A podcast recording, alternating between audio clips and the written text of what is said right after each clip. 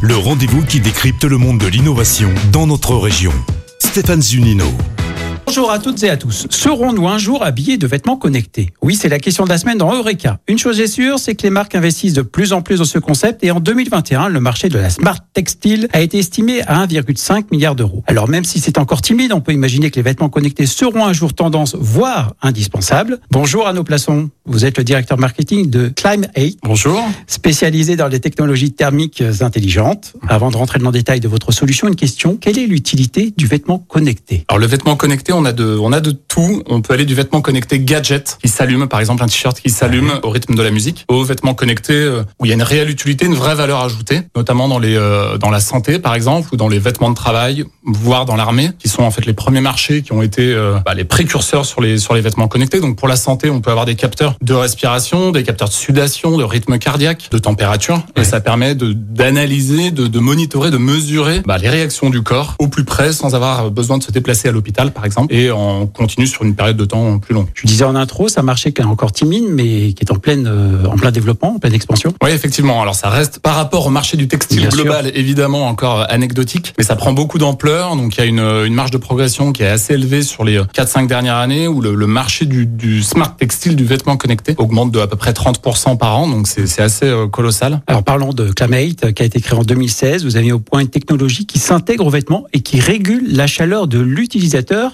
Expliquez-nous. Exactement. Alors en fait, c'est assez simple. On intègre notre technologie chauffante dans euh, les vêtements de, de marques partenaires de type euh, Ixon, euh, Odlo, North Face, etc.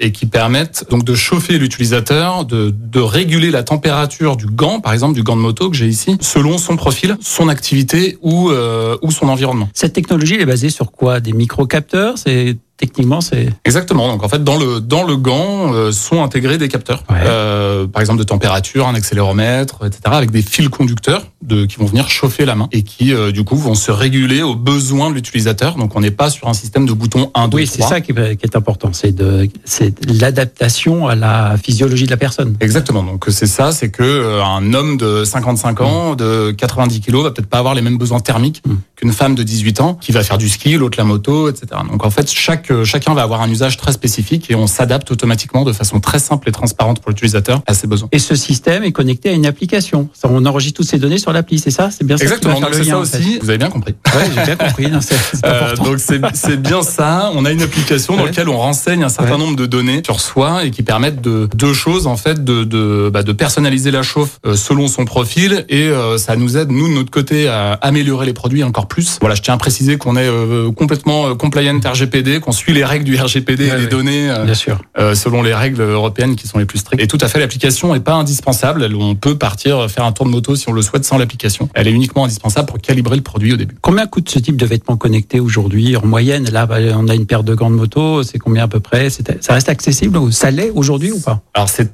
très variable. Euh, c'est évidemment plus cher. Par exemple, si on prend le cas d'un gant de moto, il est évidemment Ouais. plus cher s'il est connecté avec une, une technologie chauffante à l'intérieur, intelligente. Ça reste quand même plus cher. Là, dans les produits qu'on a actuellement, ça se situe entre 200 euros et 300, 350 euros Mhm. pour des gants de moto, euh, selon le, la, la gamme du gant de moto. Et euh, bah, selon les produits qu'on va sortir, un manteau, par exemple, de motoneige va être euh, encore plus cher parce que déjà de base, il est plus cher, donc connecté aussi. Vous proposez donc cette technologie chauffante, mais peut-on imaginer demain d'autres exploitations, euh, peut-être euh, du refroidissement? Oui, tout à fait. C'est pas idiot ce Tout que à fait. C'est pas du tout idiot. euh, c'est même tout à fait en cours de réflexion chez nous. Ouais. Aujourd'hui. Vous avez, à Lyon, vous avez, à Limonest précisément, vous avez le laboratoire. hein, Exactement. On a un laboratoire, on a une chambre froide et un laboratoire avec toute une équipe R&D com- composée de docteurs en thermophysiologie. Donc c'est une équipe très très forte avec un laboratoire qui a été fait sur mesure pour pouvoir tester ces produits-là. Et à terme, on se, on, s- on ira sur le froid aussi. Alors c'est une autre, euh, c'est encore autre chose. Le Ouais. chaud c'est plus facile. Il faut créer, de- on crée de l'énergie, ça crée du chaud. Mhm.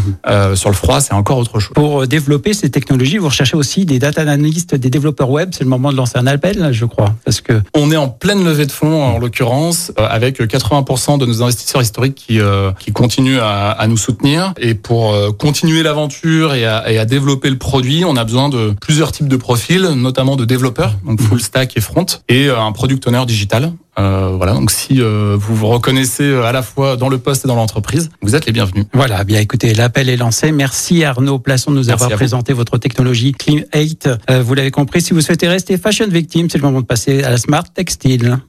C'était Eureka à retrouver en podcast sur lyonpremière.fr. Eureka avec Minalogic, pôle de compétitivité des technologies du numérique en Auvergne-Rhône-Alpes et le CIC Lyonnaise de Banque. Construisons dans un monde qui bouge.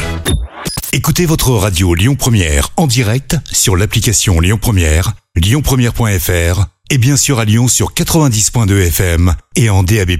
Lyon Première